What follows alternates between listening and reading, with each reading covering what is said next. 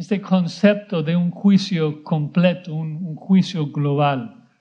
Pues el mayor juicio que este mundo ha padecido fue el diluvio global, pero aún en diluvio Dios preservó los pies, a los peces y este, también este, la luz. Pero es interesante porque Sofonías también eh, utiliza mucho vocabulario del diluvio, porque es prácticamente, prácticamente lo, mejor con lo que se puede comparar. Ah, ven ahí en el versículo 3 que Dios dice que va a cortar a la humanidad de sobre la faz de la tierra. Y si estamos familiarizados con Génesis 6, versículo 7, escuchamos las mismas palabras que Dios dice, raeré de sobre la faz de la tierra a los hombres. Recuerda allí en, Génesis 6 que Dios vio que toda intención de los pensamientos de los hombres era continuamente solamente el mal. Entonces Jehová, que un guerrero, sacó su arco para matar a sus enemigos, sacó sus flechas y llovió juicio sobre el mundo, matando a todos los humanos menos ocho. Y después de haber eliminado a millones y millones de personas de sobre la faz de la tierra, dice que Dios guardó su arco en el cielo, el arco iris, lo colgó en las nubes, prometiendo que nunca iba a inundar de nuevo al mundo con agua. Y el problema de muchos hoy en día es de que suponen de que ya que Dios es tan paciente y ya que Dios ha demorado su juicio tanto tiempo, de que pues hay muchos que piensan que la ira de Dios ya se ha agotado. Suponen que habrá paz para siempre, viniendo en camino y manejando. la gente no se da cuenta, no tiene idea de lo que viene para ellos. No tienen idea de la destrucción que viene para los pecadores. Porque Yahweh sigue siendo un guerrero. Jehová sigue siendo un guerrero. Aunque cargó su arco en el cielo, nunca renunció a su espada. Y aunque sí, o sea, su, su arma de, de largo alcance, pues va colgado. Pero esto solamente significa que la próxima vez que Jehová viene a pelear contra este mundo, lo hará de cerca, de manera personal, con la espada de su boca. En ese día, según Zacarías 14, Él matará a toda la humanidad con la espada de su boca. No va a ser con agua, va a ser con fuego.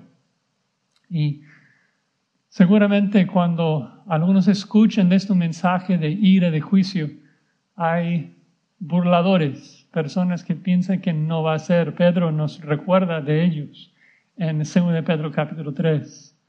Dice que desde el día en que los padres durmieron, todas las cosas permanecen así como desde el principio de la creación. Y Pedro dice, estos ignoran voluntariamente. En el tiempo antiguo fueron hechos por la palabra de, Dios los cielos y también la tierra, que proviene del agua y por el agua subsiste. Por lo cual el mundo entonces pereció anegado en agua pero los cielos y la tierra que existen ahora están reservados por la misma palabra, guardados para el fuego en el día del juicio y de la perdición de los hombres impíos. El día del Señor vendrá como ladrón en la noche, en el cual los cielos pasarán con gran estruendo, y los elementos ardiendo serán deshechos, y la tierra y las obras que en ella hay serán quemadas. Dice, wow, Josías, que qué fuerte. ¿Cuál es, ¿Cuál es, el punto? ¿Cómo, ¿Cómo aplico esto? Bueno, Sofonías y Pedro tienen la misma palabra de aplicación y es esta. Consideren, piensen, mediten en esto. Considerad cómo tú debes vivir hoy a la luz del día de Jehová. Cómo debes vivir en este día a la luz del día de Yahweh. Sofonías nos da cinco características de ese día de ira de Yahweh. Cinco características que debemos de considerar.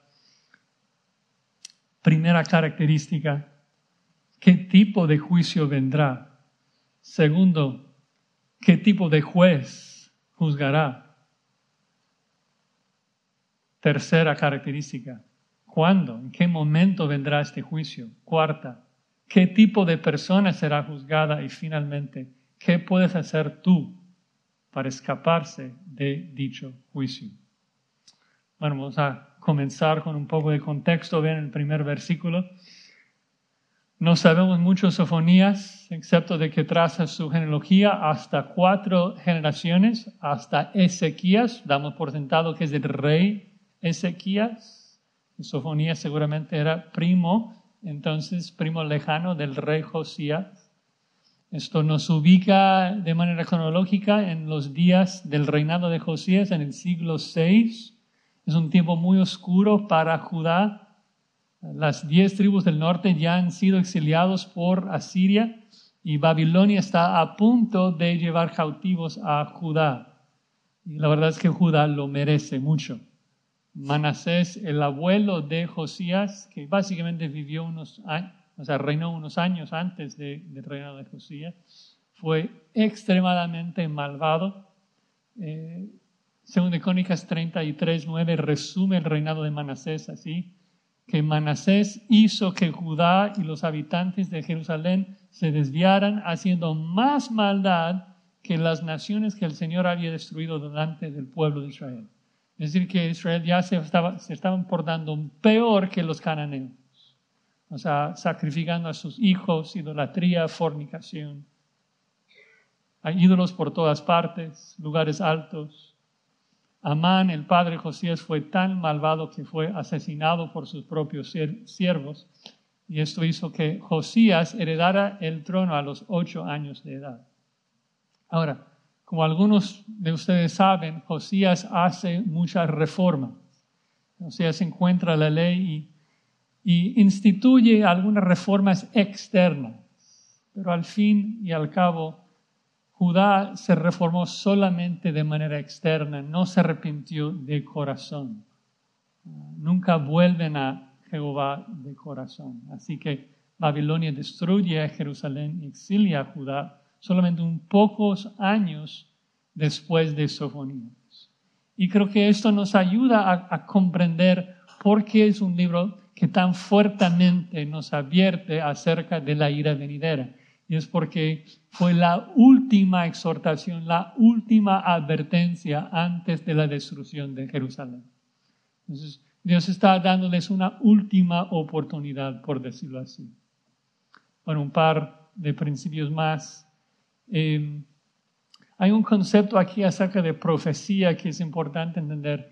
Es la idea de que hay cumplimiento cercano y cumplimiento lejano de, de muchas profecías en la Biblia. ¿A qué me refiero? Bueno, si pensamos en el capítulo 1 de Sofonías, podemos dividirlo en dos eh, eventos. En los versículos del 2 y 3 y 14 al 18, Sofonías describe la gran tribulación, el gran día de Jehová, cuando Dios va a aniquilar a todos los impíos de la faz de la tierra. Y luego en el centro del capítulo, los versículos del 4 al 13, Dios predice la destrucción de la ciudad de Jerusalén por los babilonios en el año 586. Eh, describe el evento de manera muy particular, ah, de que la ciudad va a caer, que los hijos de Josías serán ejecutados, cosas que ya ocurrieron hace 2500 años. Y esta mezcla de cumplimiento cercano, o sea, la destrucción de Jerusalén, y cumplimiento lejano, o sea, la gran tribulación al final de los tiempos, es, es muy común en la escritura, de que hay un cumplimiento cercano que anticipa y ayuda, nos ayuda a, realmente entender cómo será el cumplimiento final. Otro, otros ejemplos. Primero sería la primera y segunda venida de Jesucristo. En los profetas, en Isaías, en Jeremías, describen la primera venida, cuando Cristo viene con, gracia y con amor para salvar a su pueblo, y su segunda venida, cuando viene para juzgar, lo describe en el mismo versículo, en el mismo párrafo. Eh, también otro ejemplo es, es, Joel, otro profeta menor, que describe una gran invasión de langostas que se cumplió en el tiempo de Joel, pero que también se cumplirá en Apocalipsis 9 cuando los este, demonios son este, libertados del abismo. Entonces, eh, tenemos ese, concepto, ¿no? Ah, de que ah, tenemos cumplimiento cercano y lejano, les voy a ayudar a, distinguir entre los dos. Eh, otra cosa que, eh, que quiero subrayar es que van a notar de que estoy usando la frase el día de Jehová y la gran tribulación como frases sinónimas. Y eso es intencional. Describen la misma temporada de siete años de tribulación. Sabemos de que el día de Jehová es la gran tribulación eh, porque se describen de la misma manera. En Joel 2.2, por ejemplo, Joel dice que el día de Jehová es el tiempo de ira como nunca antes, ni lo habrá después en los años de todas las generaciones, lo mismo que Cristo dice en Mateo 24 acerca de la gran tribulación. Entonces, el día de Jehová es una época futura de gran tribulación que no se cumplirá hasta que Cristo regrese. Y ese gran día, la gran tribulación, es prefigurado, es anticipado por la destrucción de Jerusalén en el año 586. Y solamente el punto es que cuando, cuando miramos hacia atrás y vemos la destrucción de Jerusalén, eso debe recordarnos de que viene un día así mucho peor que viene para todos nosotros.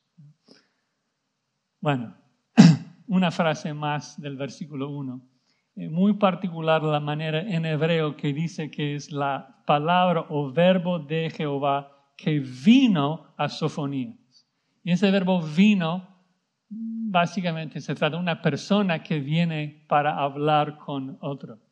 Nosotros que conocemos la totalidad de la escritura y conocemos quién es el verbo de Jehová, el verbo de Dios, Jesucristo, que vemos en Juan 1.1 es el verbo que se hizo carne. Ah, entendemos entonces de que la palabra de Jehová que vino a Sofonías fue Jesucristo. No sabemos cómo lo hizo, en qué forma lo hizo, si lo hizo una zarza ardiente como lo hizo con Moisés o con una visión, un sueño, no lo sabemos. Pero aunque no sabemos el modo, la manera en que vino, sí sabemos el contenido. El contenido viene de Él. Este es un mensaje de Cristo para su pueblo. Y esto es útil para nosotros porque nos recuerda que Jesús no podemos verlo así como un Dios de puro amor y compasión que murió en la cruz porque nos ama tanto, tenemos que recordar que Cristo murió en la cruz para satisfacer su propia santidad divina. Que Él odia nuestro pecado, tanto como Dios lo hace, porque Él es Dios. Recuerden que en la gran tribulación lo que la gente lamenta es de que la ira del Cordero ha llegado. Bueno, Tal vez una cosa más. Estoy viendo el reloj, pero hay tanto aquí. Em, a veces la gente piensa, wow, este, este primer capítulo es tan fuerte, tanto juicio, tanto ira, como que parece cruel. No, lo que sería cruel sería no advertirnos. Un hambre de la palabra de Dios sería cruel. Es una expresión de amor el hecho de que Dios nos advierte de su ira venidera. El hecho de que Él dice, viene mi ira, nos comunica de que Él no quiere la muerte del impío. Él no busca la destrucción del impío. Él está buscando salvar. Él no se complace en esto. Cuando un niño está jugando en la calle y le gritas, ven, corre de allí, es precisamente porque le amas si quieres que evite su destrucción. Es como el mensaje de Jonás a Nínive, que tal vez parece muy fuerte, 40 días y serán destruidos. Y como que, ¿dónde está el Evangelio en eso? ¿Dónde están las buenas noticias? Bueno, aún el pagano rey de Nínive entendió, Dios no tenía que darnos 40 días de advertencia. Si nos dio 40 días de advertencia, tal vez si nos arrepentimos podemos escaparnos de la ira de Dios. Bueno, cinco características del día de Jehová que debemos de considerar. Primero, considera qué tipo de juicio se acerca. Versículo 2. Destruiré por completo todas las cosas de sobre la faz de la tierra, dice Jehová. Es un juicio global que afecta a todos. No hay exageración aquí. La humanidad es tan, tan malvada, esta creación está tan infectada por el pecado que Dios tiene que quemar todo. Como explicó 2 Pedro 3, de que Dios va a tener que derretir los mismos elementos de esta creación y volver a hacer todo. No va a quedar nada, es una destrucción completa y total. Todas las cosas. Y para asegurarnos de que entendemos de que todo significa todo, versículo 3 dice, destruir los hombres, las bestias, las aves, los peces. Como mencioné, el hombre, el último creado en Génesis 1, es el primero en ser destruido en este día de Jehová, porque el hombre es la causa, el hombre es el problema. Es nuestro pecado que ha traído este juicio al mundo. Y algo que voy a estar repitiendo, si no entiendes nada más de Sofonías 1, aprende qué tan terrible tu pecado debe de ser a los ojos de Dios, de que Dios tiene que reaccionar así. Nuestro pecado enfurece tanto a Dios de que tiene que quemar todo. La frase y cortaré los impíos literalmente es destruiré las ruinas junto con los malvados. Ahora cuando piensas en una destrucción, una ciudad que es destruida, ¿qué, queda después de esa destrucción? Las ruinas. No esta vez. Esta vez Dios va a destruir aún las ruinas, va a borrar todo, limpiarlo. pero para asegurarnos lo seguro que es esto, Dos veces encontramos la misma frase al final. Declara Jehová. Así ha dicho Jehová. Dice Jehová. Jehová, obviamente, este, pensamos que fue pronunciado Yahweh en el hebreo original. No estamos muy seguros, pero a veces digo Yahweh en vez de Jehová. Eh, entonces, ¿qué tipo de juicio viene? Un juicio universal. No hay quien escape de este juicio. Dios va a poner fin a todos y a todo. Pero en particular, observe el, cambio en el versículo 4, que, que, Dios comienza hablando, versículos 2 y 3, de la gran tribulación, la destrucción de todos los habitantes de la tierra. Y luego gira en el versículo 4 y dice en particular que Dios viene por su pueblo.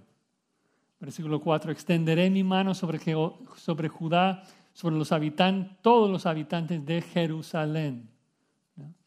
Que, que Dios pasa de hablar de la destrucción global al juicio de Jerusalén.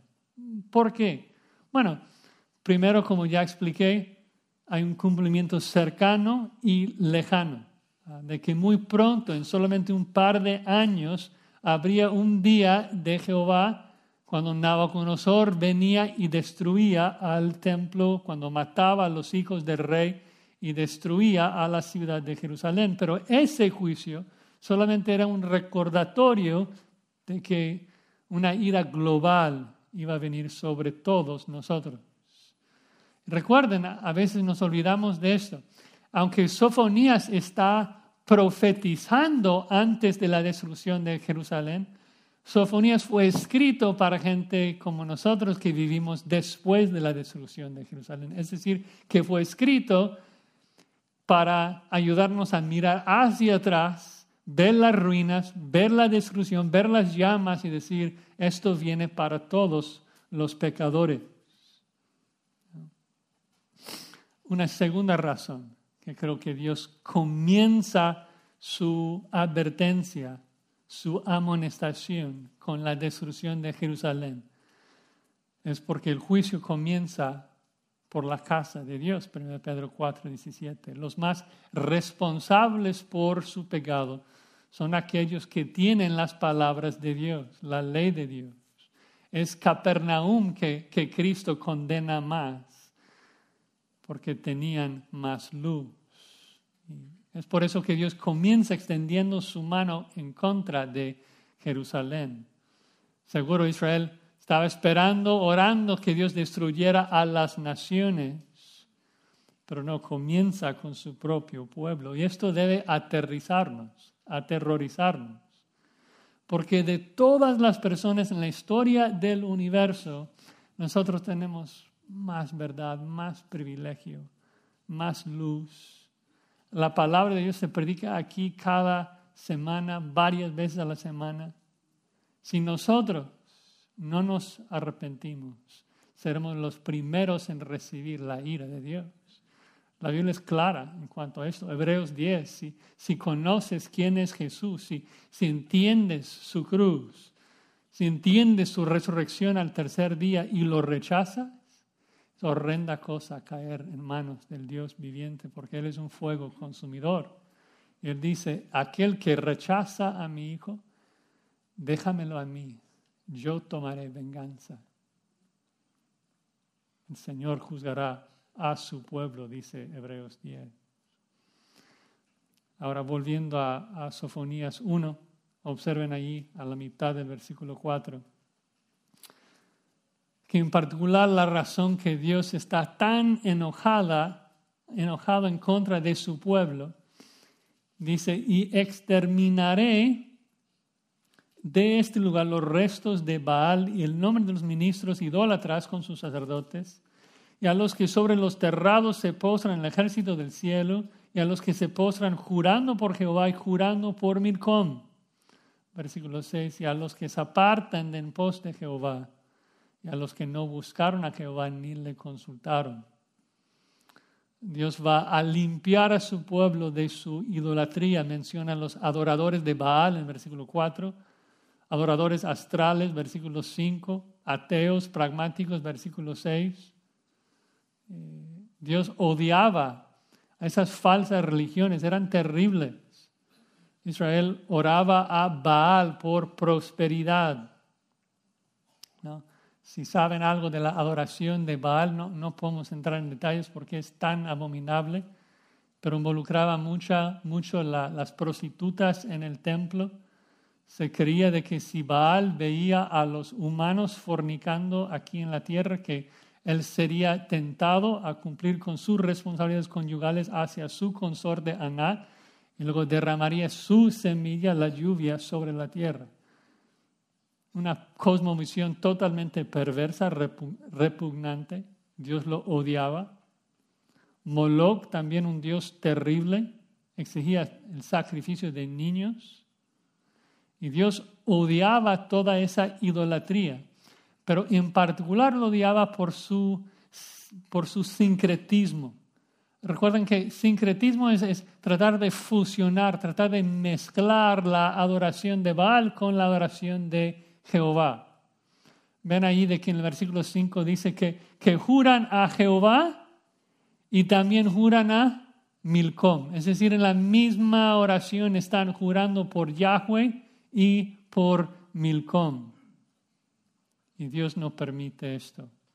Dios es un Dios celoso. Dios exige absoluta lealtad. Moloch, si ah, si no lo sabías, otro dios, Baal. Milcom podría ser una forma diferente en hebreo de escribir Moloch, o si se traduce sería otra referencia a Baal, Baal como rey. No, no estamos muy seguros, pero el, el punto es simplemente esto, de que Dios odia el sincretismo. Dios no permite que le adoremos a Él y junto adorar a otro Dios, otro demonio. Y lo mismo es cierto hoy. Dios exige nuestra absoluta lealtad. Pero somos muchas veces iguales que los israelitas, que profanamos la adoración de Dios con la adoración de otros ídolos. Claro que los nombres de nuestros ídolos han cambiado de nombre, son mucho más sofisticados hoy, pero también tenemos nuestro Milcom, el aborto, también tenemos el horóscopo, nuestra adoración a, los, a, las estrellas.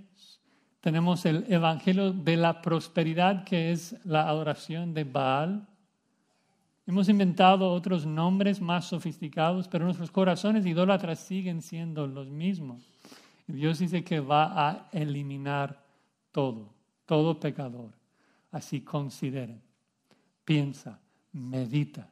¿Cómo debes vivir hoy? ¿Cómo debes vivir en este día? A la luz de que el día de Jehová viene y va a destruir a todo el globo todo el universo. Bueno, segunda característica. ¿Qué tipo de juez juzgará en el día de Jehová? Vean el versículo 7.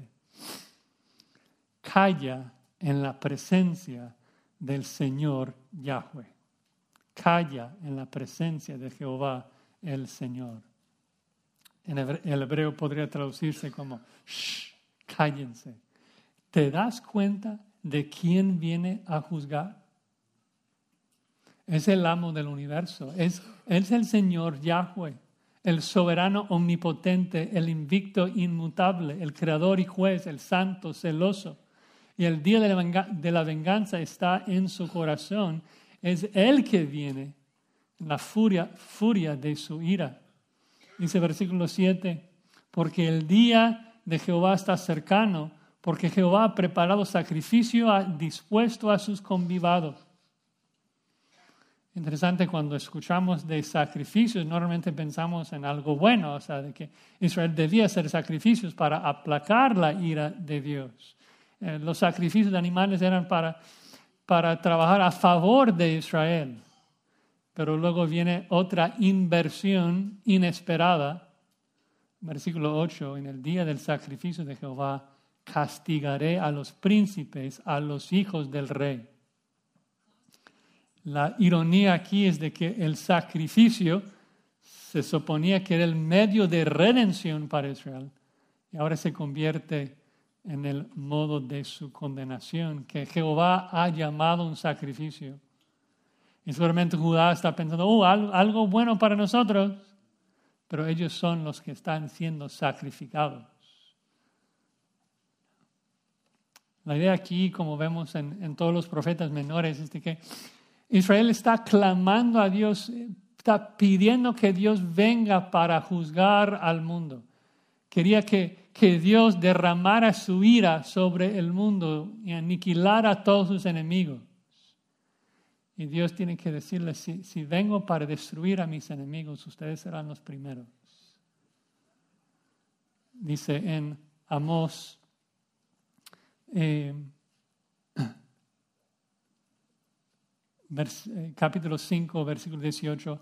Hay de los que desean el día de Jehová. ¿Para qué queréis este día de Jehová? Será de tinieblas y no de luz.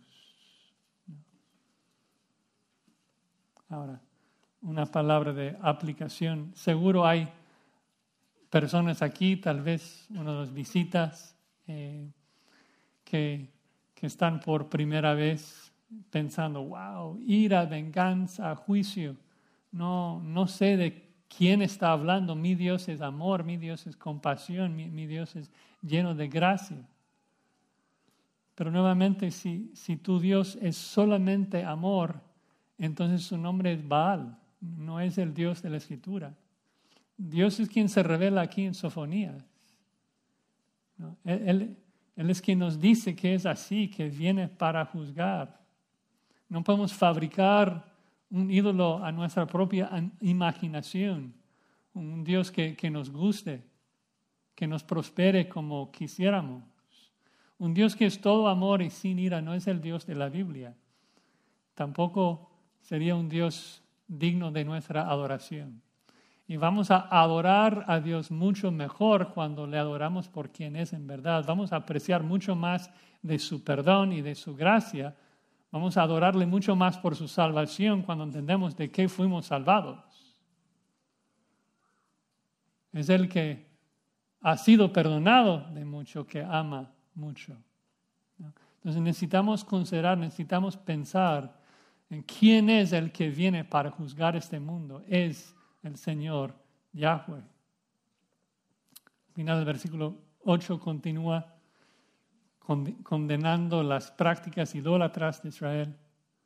Dice, todos los que se visten vestidos extranjeros, versículo 9. Asimismo castigaré en aquel día a todos los que saltan la puerta, los que llenan las casas de sus señores de robo, de engaño. Aparentemente estaban usando ropas extranjeras en desobediencia a la ley de Moisés, que, que requería que los israelitas usaran ciertos tejidos, eh, que se vistieran de, franjas azules, un vestido eh, muy particular para un judío. Pero ellos querían ser como las naciones, querían adorar a sus dioses. Y Dios está enfatizando cómo se esforzaron para ser como las naciones. Hay un versículo 9 que saltaban la puerta del templo.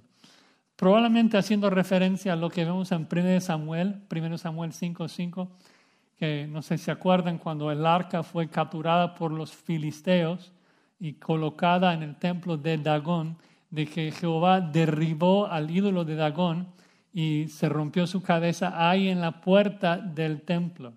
Y los sacerdotes de Dagón tuvieron que saltar sobre la cabeza de Dagón para entrar en el templo.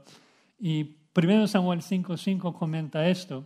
Por eso los sacerdotes de Dagón y todos los que entran en la casa de Dagón no pisotean el umbral de Dagón en Asdod hasta el día de hoy. El punto es simplemente esto. El pueblo de Israel seguía de manera meticulosa las prácticas de adoración de los dioses paganos. Y luego corrían desenfrenados por la casa de Jehová como un elefante en una cristalería.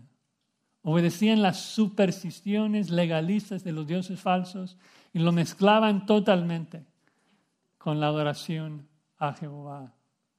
Y Dios odiaba esto. Dios dice en Jeremías 7, 9, la misma temporada. Dice que Israel estaba hurtando, matando, adulterando, jurando en falso, incensando a Baal, andando tras dioses extraños que no conociste.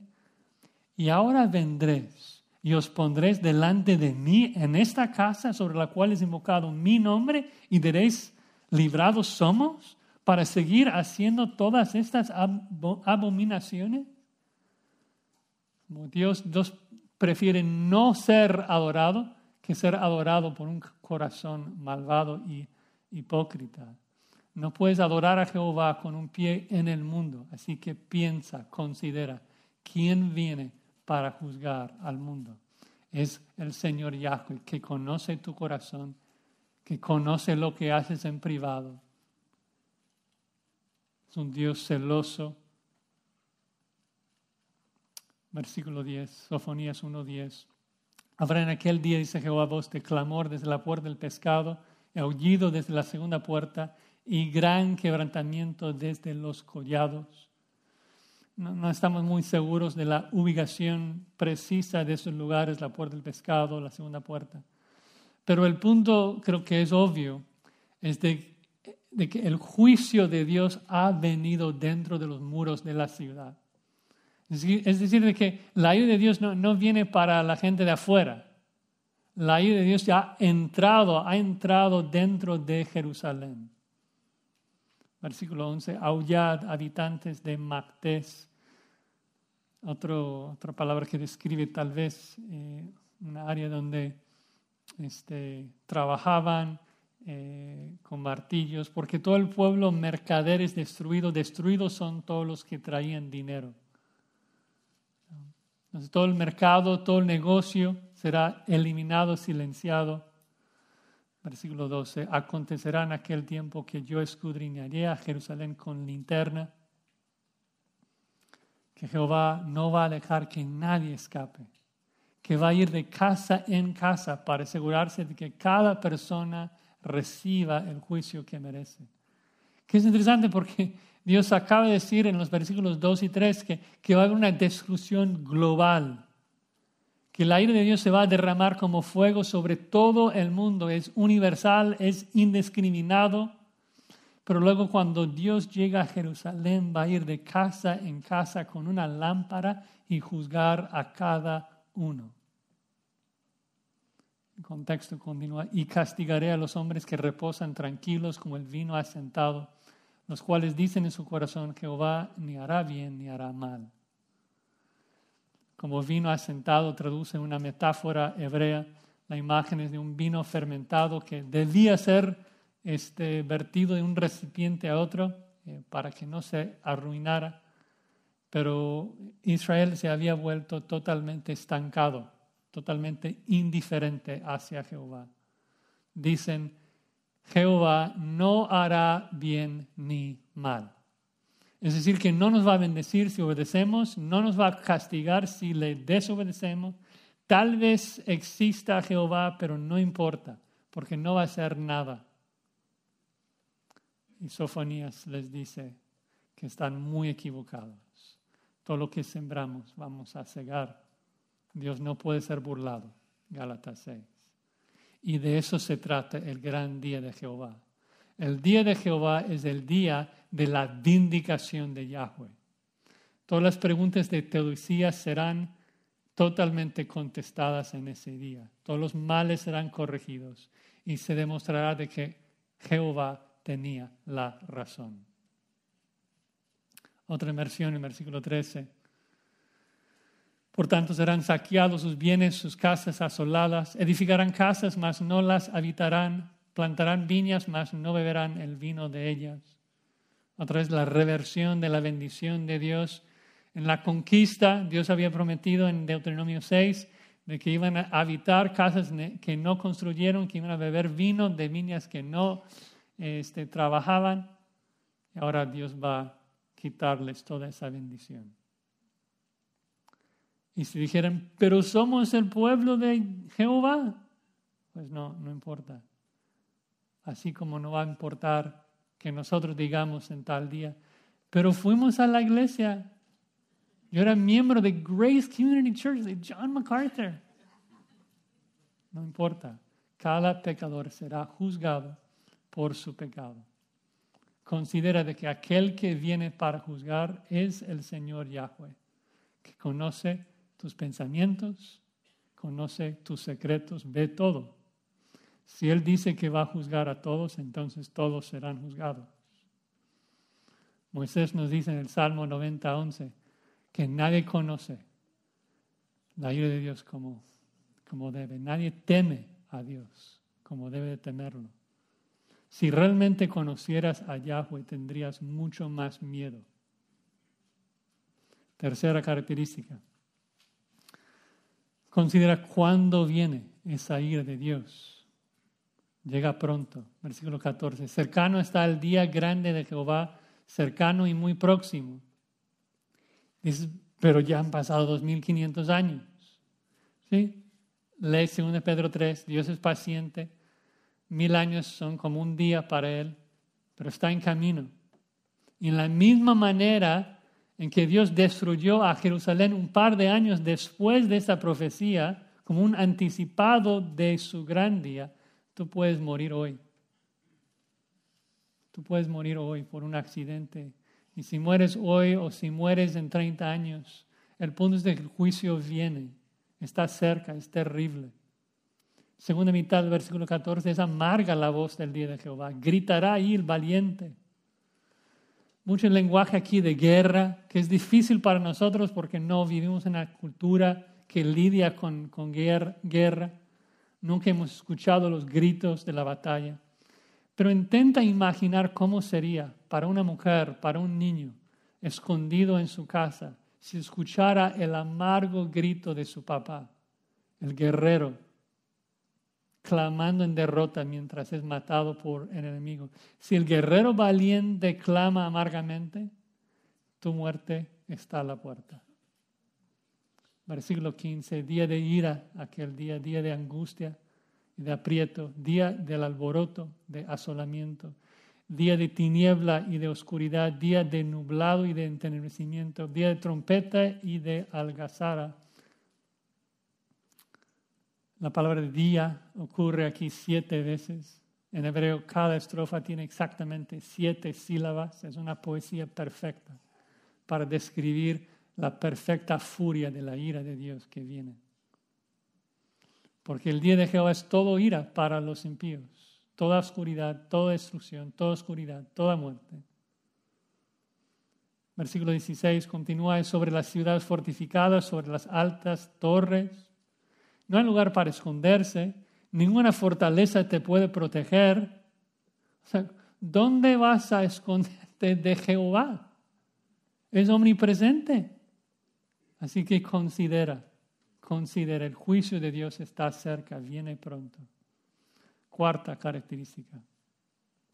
Considera qué tipo de persona será juzgada. ¿Quién será juzgado? Respuesta, todos. Versículo 17. Versículo 17. Atribulé a los hombres y andarán como ciegos. Observa el cambio a primera persona, que, que Dios ha estado hablando de tercera persona. Ahora dice, yo atribularé a los hombres. Dios va a atar con cadenas y cegarlos con la intensidad de su fuego para que no puedan ver. ¿Y por qué Dios está haciendo esto? ¿Qué, es lo que los hombres han hecho para merecer todo eso? Segunda mitad del versículo 17. Porque pecaron contra Jehová. Ahí está. Si tú quieres saber si mereces el juicio de Dios, si tú mereces recibir la ira de Dios, este juicio viene para quiénes? Para los que han pecado. Cada persona que ha desobedecido a Jehová, su sangre será derramada como polvo, dice, y su carne como estiércol. Gráfico. Jehová viene para cada pecador. Nadie se va a escapar. Ni siquiera habrá quien limpie el campo de batalla. Dice que su carne y sus cuerpos serán como estiércol, esparcido por el campo de batalla cadáveres dispersos de aquí a allá sin quien pueda recoger y enterrar a esos cadáveres porque todos perecieron. ¿Quién va a enterrar? No, no hay quien. Todos están muertos porque todos han pecado contra Jehová. Hermano, aprende cuánto Dios odia tu pecado. Considera este juicio que aplica a cada pecador. No hay quien escape. Versículo 19 ni su plata ni su oro podrá, versículo 18, perdón, ni su plata ni su oro podrá librarlos. No puedes comprar otro ejército para protegerte. ¿A quién contratarías para ayudarte a pelear contra el Todopoderoso? No hay salida. En la gran tribulación, en el día de la ira de Dios, toda la tierra será consumida con el fuego de su celo porque ciertamente destrucción apresurada hará de todos los habitantes de la tierra. Yahweh es un Dios celoso. Va a aniquilar a todos. Es justo. Es justo que lo hagan. Es justo que, que mate a todo pecador. Ahora, ¿qué debemos hacer a la luz de que el día de Jehová viene. Bueno, gracias a Dios, Sofonías aplica el capítulo 1 en los primeros tres versículos del capítulo 2. Así que vamos a concluir rápidamente con los primeros tres versículos del capítulo 2 con una quinta característica de la ira venidera de Dios y es lo que tú puedes hacer para escaparla. Versículo 1. Congregaos y meditad.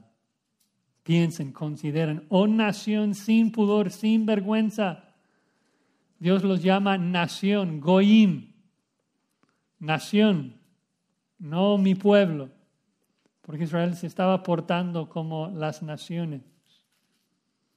Consideren, versículo 2, antes que tenga efecto el decreto y el día se pase como el tamo, antes que venga sobre vosotros el furor de la ira de Jehová, antes que el día de la ira de Jehová venga sobre nosotros. Nuevamente, el, día se acerca rápidamente, como la paja que el viento se lleva. Así que hagan algo antes que llegue. En otras palabras, está decretado, va a suceder. La ira de Dios viene, no puedes evitar que llegue, pero puedes hacer algo antes de que llegue para protegerte de ella. Dios te lo está diciendo, te lo está advirtiendo de antemano por una razón.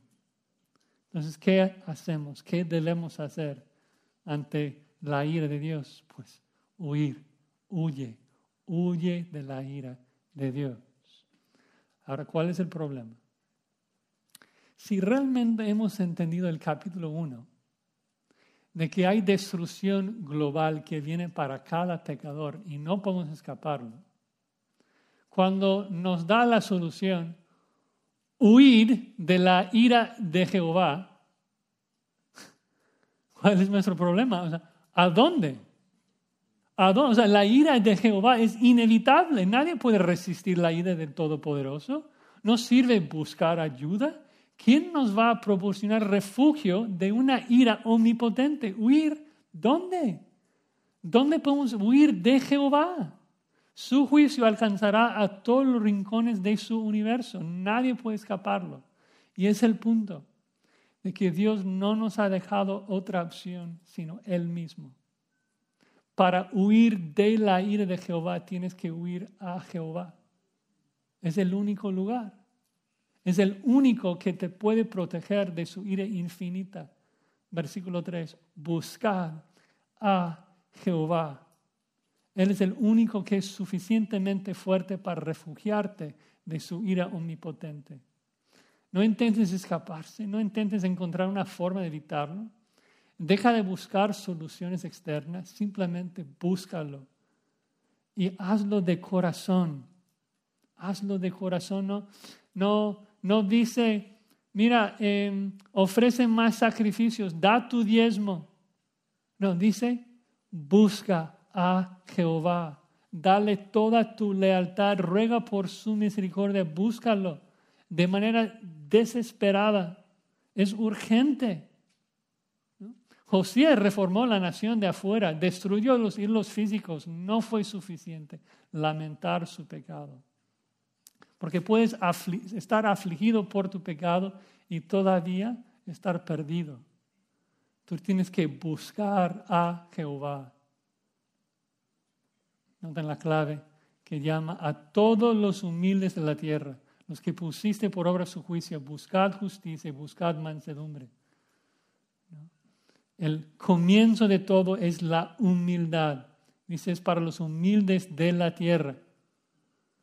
Porque es la humildad que nos lleva a entender de que no somos nada, de que no tenemos obras que puedan ganar el favor de Dios, no tenemos justicia para merecer la protección divina. El verdadero humildad, la verdadera humildad simplemente nos lleva a los pies de Dios a clamar con el publicano, ten piedad de mí, pecador, y orar que Él nos satisface con su justicia. Y luego 2.3 termina, Sofonías 2.3 termina con esto. Quizá seréis guardados en el día del enojo de Jehová.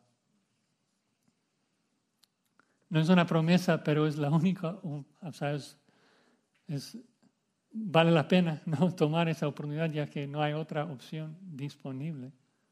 Es tu única oportunidad de sobrevivir. Entonces, yo, yo ruego, si no conoces a Jehová, si no conoces a Dios, que hoy lo busques y lo encuentres. Su furia omnipotente es inevitable, es insoportable. Incluso una eternidad en el infierno no será suficiente para recibir toda la ira que merecemos por nuestro pecado. Aun si pudieras dejar de pecar hoy, Aún si dijeras, hoy voy a cambiar mi vida, ahora de hoy en adelante voy a obedecer. Pues, pero ¿qué vas a hacer con tus pecados pasados? todos merecemos la ira de Dios. Sofonías 1 nos, nos ha dejado muy, muy claro en cuanto a esto. Y obviamente lo hace para guiarnos al capítulo 3 que nos va a hablar de la salvación, cuando Dios canta sobre nosotros. Entonces, solamente aplicarlo así nosotros que conocemos el Evangelio de, Jesucristo también, de que es solamente cuando entendemos la intensidad y el poder y la fuerza de la ira de Dios contra el pecado que realmente podemos apreciar la cruz, que realmente podemos apreciar el amor de nuestro Dios en Jesucristo. Porque solamente la fuerza omnipotente del Hijo pudo absorber toda la ira omnipotente del Padre en nuestro lugar. En la cruz Jesús soportó el día de la furia de la ira de Jehová por nosotros. Cada uno de nosotros que, que encontramos refugio en Jesucristo no vamos a tener que vivir Sofonías 1. No vamos a recibir la ira de Dios. ¿Por qué? Porque Jesucristo la recibió por nosotros. Y si tú piensas que esto fue algo leve, que Jesucristo solamente sufrió un poquito de dolor, no vas a estar muy agradecido. Pero cuando entiendes el poder de la furia, de la ira de Jehová, luego realmente vas a entender lo que Cristo hizo por ti. Que Él nos salvó. Y no solamente nos salvó de su ira, nos salvó para su reino eterno. Nos, nos limpió y nos perdonó para poder pasar la eternidad con nosotros. Y para esto, para allí vamos. Vamos a solamente leer un versículo del capítulo 3 para terminar. Sofonías 3, 17. Cristo nos salvó de la ira de Dios y nos salvó para el día del canto de Jehová. Jehová, Sofonías 3, 17. Jehová está en medio de ti, poderoso, Él salvará, se gozará sobre ti con alegría, callará de amor, se regocijará sobre ti con cánticos. Por Jesucristo, de ira a cánticos esto es salvación. Nosotros que merecíamos la ira de Dios, ahora recibimos el cántico de Dios. Vamos a terminar con oración. Señor, te alabamos por tu justicia, por tu celo. Tú aborreces el pecado y te rogamos que nos ayudes a aborrecer el pecado como tú lo aborreces. Solamente vamos a dejar de pecar cuando lo odiamos como tú lo odias. Y ayúdanos a huir de tu ira venidera a los brazos de Jesucristo, en quien tenemos salvación, el que recibió tu ira a nuestro favor, el que vivió el día de Jehová para nosotros. Ayúdanos a alabarle y darle toda la gloria y las gracias. Amén.